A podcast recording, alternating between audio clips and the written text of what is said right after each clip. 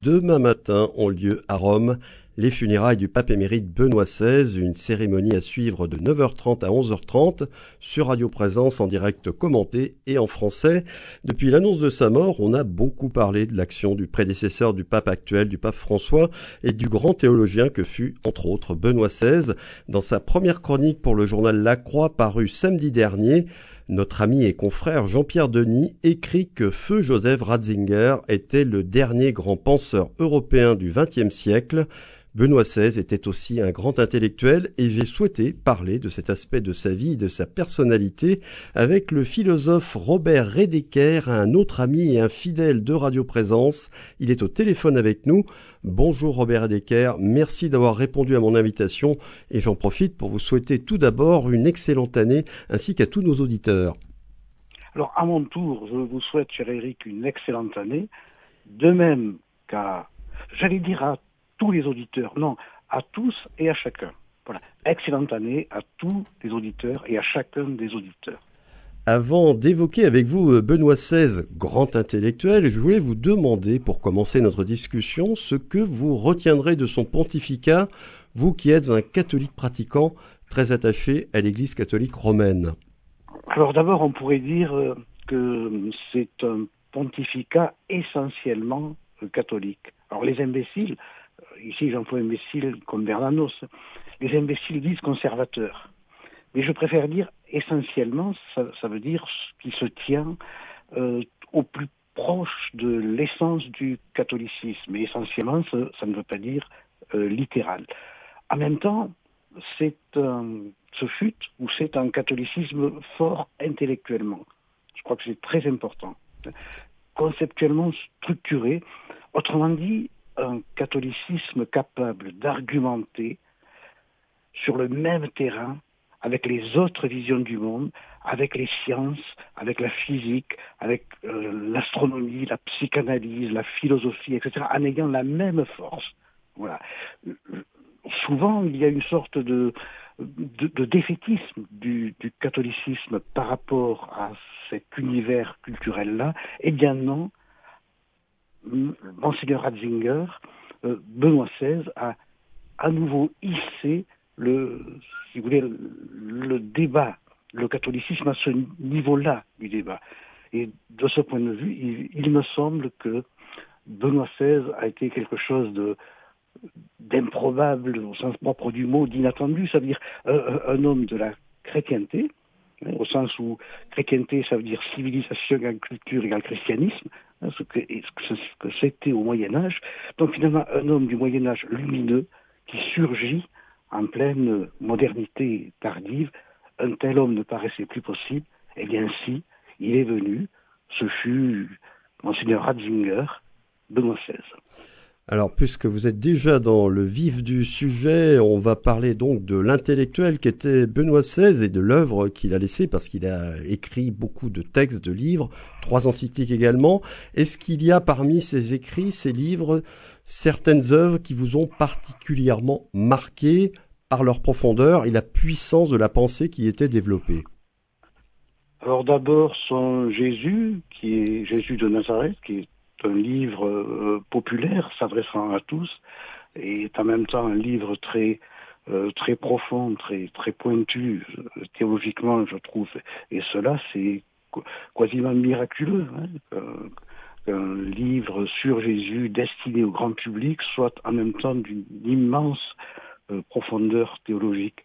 Ensuite, j'ai beaucoup aimé, je crois que c'est là l'un des plus grands livres du XXe siècle, Discours fondateur. Voilà, ça c'est quelque chose de, de très très fort. Mais il ne faut pas oublier non plus au commencement, euh, Dieu créa le ciel et la terre. Parce que cela, euh, oser euh, écrire euh, un pareil livre à la fin du XXe siècle, au commencement, Dieu créa le ciel et la, terre en tenant compte des, des sciences et en débat avec les sciences, c'est aussi quelque chose de, très très fort. Et je dirais, pour finir, son encyclique euh, Caritas in Veritate ou Veritate, qui date, il me semble, de 2008 ou 2009, oui 2009, il me semble. Oui, milieu son pontificat à peu près, oui. Voilà. et dont l'ampleur de vue est aussi quelque chose d'inédit. Voilà pour les œuvres. Il pourrait y en avoir d'autres, mais on n'a pas le temps de, faire l'inventaire. Mais ce qui m'a marqué comme œuvre de sa part. Parmi les combats de Benoît XVI et les diagnostics qu'il a posés sur notre époque, on peut relever sa dénonciation des dangers du relativisme et la nécessité de faire dialoguer la foi et la raison, foi et raison, de trouver un équilibre entre elles. Est-ce que ces deux points vous semblent essentiels dans sa, dans sa pensée Est-ce qu'il a pointé là deux des mots de notre époque. Alors j'allais dire qu'il a répondu à ces mots, non, répondre n'est pas n'est pas le verbe c'est il a répliqué. Voilà, c'est euh, la pensée comme réplique à euh, un mal ou à deux mots. Enfin, je, je crois que c'est le même mal puisque le relativisme, c'est au fond l'autre nom du nihilisme, ou si vous voulez, on peut dire que le nihilisme est, est, est la conséquence du euh, relativisme. Voilà, cela pour le premier aspect de, de votre question. Et, et, le dialogue entre foi et raison voilà. qu'il a, a, ravivé, qu'il a demandé à ce que l'on ravive, l'équilibre oui. qu'il faut trouver entre les deux. Euh, vous, pensez que notre époque, justement, ne, ne, fait plus dialoguer du tout la foi et la raison et que c'est un grand tort? Ouais, J'allais y venir. C'est l'autre aspect de votre question et c'est finalement ce qu'il y a de plus qui me frappe le plus chez euh, cet homme, c'est le, le rapport non seulement à la à la, à la, raison, mais à la culture que l'on pourrait dire euh, profane. Dire pas, la culture comme quelque chose d'extérieur, de décoratif, mais chez lui la culture comme euh, une nutrition. Voilà. Ce, ce n'est pas seulement, ce n'était pas seulement chez lui euh, l'intelligence et la raison éclairant la foi, hein, comme le voulait saint Augustin ou saint Thomas d'Aquin ou même saint Dominique. C'est autre chose de, de plus fort.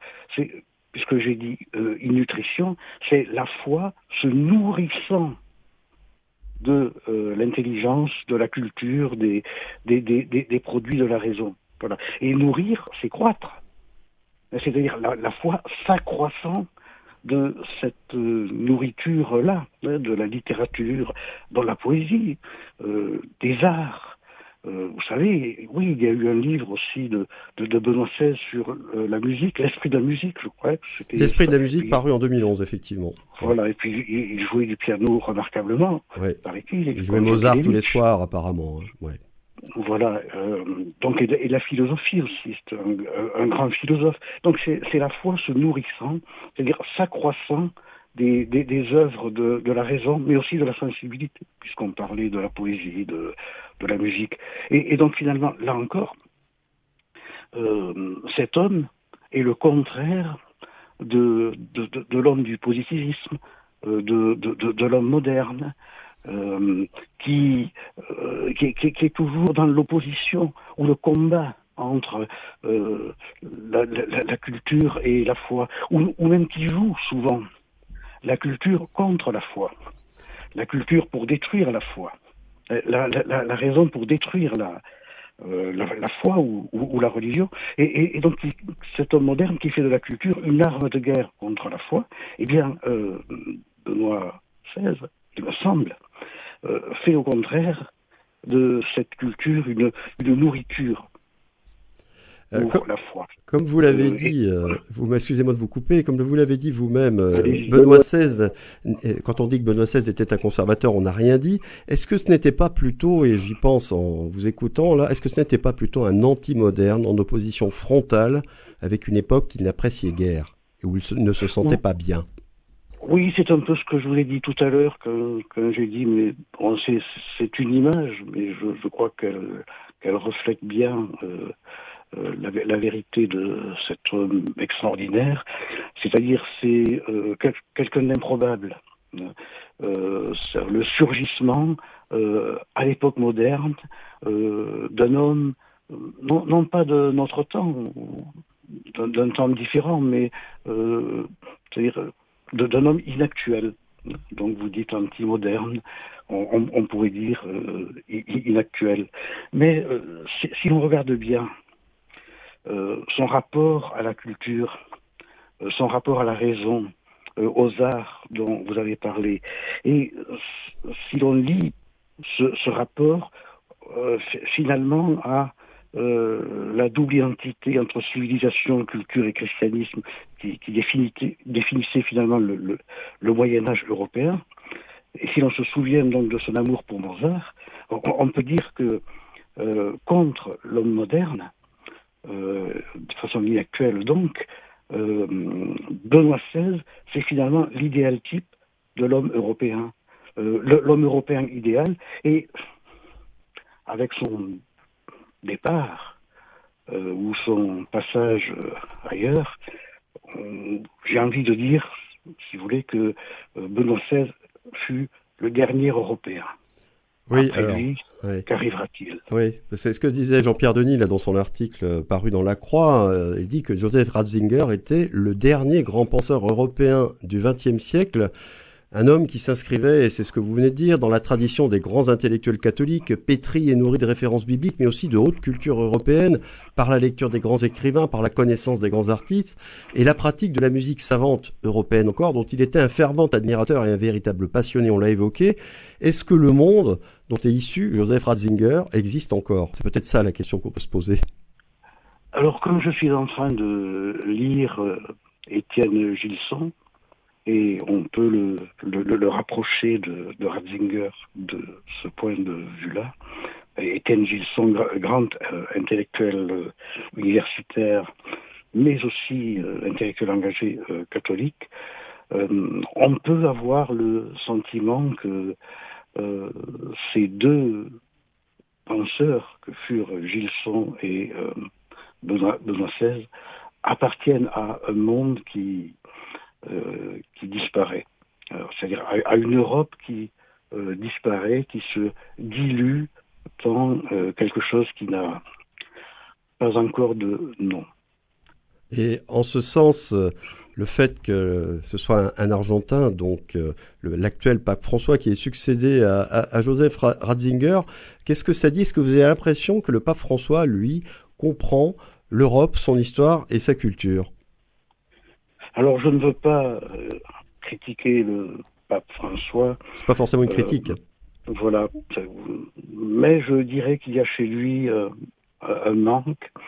Dire le, ce manque étant la, la, difficulté ou l'impossibilité pour lui de, de percevoir l'Europe comme culture. C'est-à-dire de percevoir l'enjeu, les enjeux euh, planétaire du, du, destin de, l'Europe. Euh, oui, je voulais ajouter euh, quelque chose qui me vient à l'esprit. vous avez parlé du, pape François, je vous ai parlé de faire, un parallèle entre Saint Jean-Paul II et Benoît XVI. Voilà. Jean-Paul II a été un, grand homme historico-politique au sens où Hegel et Nietzsche parlent de grand homme le, grand homme, c'est celui qui fait l'histoire. Mais Jean-Paul II a été plus. Euh, il, a fait l'histoire sur deux plans. Sur le plan de l'histoire profane et sur le plan de l'histoire spirituelle, de l'histoire sainte. Il a même absorbé l'histoire profane dans l'histoire sainte par son action. Alors, il n'y a pas de, cela chez, chez Benoît XVI. Benoît XVI n'est pas un grand homme en ce sens-là, mais il est en un autre sens il a fait se joindre histoire intellectuelle, la raison, et histoire spirituelle, la foi. Donc il a absorbé l'intellectualité dans la spiritualité, de même que Jean-Paul II avait absorbé l'histoire profane dans l'histoire sainte. Donc il n'est pas, si vous voulez, un grand homme euh, au sens de Jean-Paul II, mais Saint Jean-Paul II, mais il est un grand homme dans un autre sens, au sens spirituel, parce qu'il a absorbé l'intellectualité dans la spiritualité sans que l'intellectualité perde sa, sa spécificité. C'est ce que je voulais dire tout à l'heure quand il vous disait, quand, je vous disais, euh, chez lui c'est euh, la foi qui se nourrit de l'intelligence. Et c'est cela, cette absorption de l'intellectualité dans la spiritualité. Oui, un grand homme de ce point de vue-là, oui. Eh bien, nous terminerons là-dessus. Merci infiniment, Robert Redeker. Je vais vous souhaiter une très bonne journée qui, je crois, va se poursuivre par une promenade. Je rappelle que les funérailles de Benoît XVI ont lieu demain matin à Rome et que vous pourrez les suivre en direct commenté en français sur Radio Présence de 9h30 à 11h30.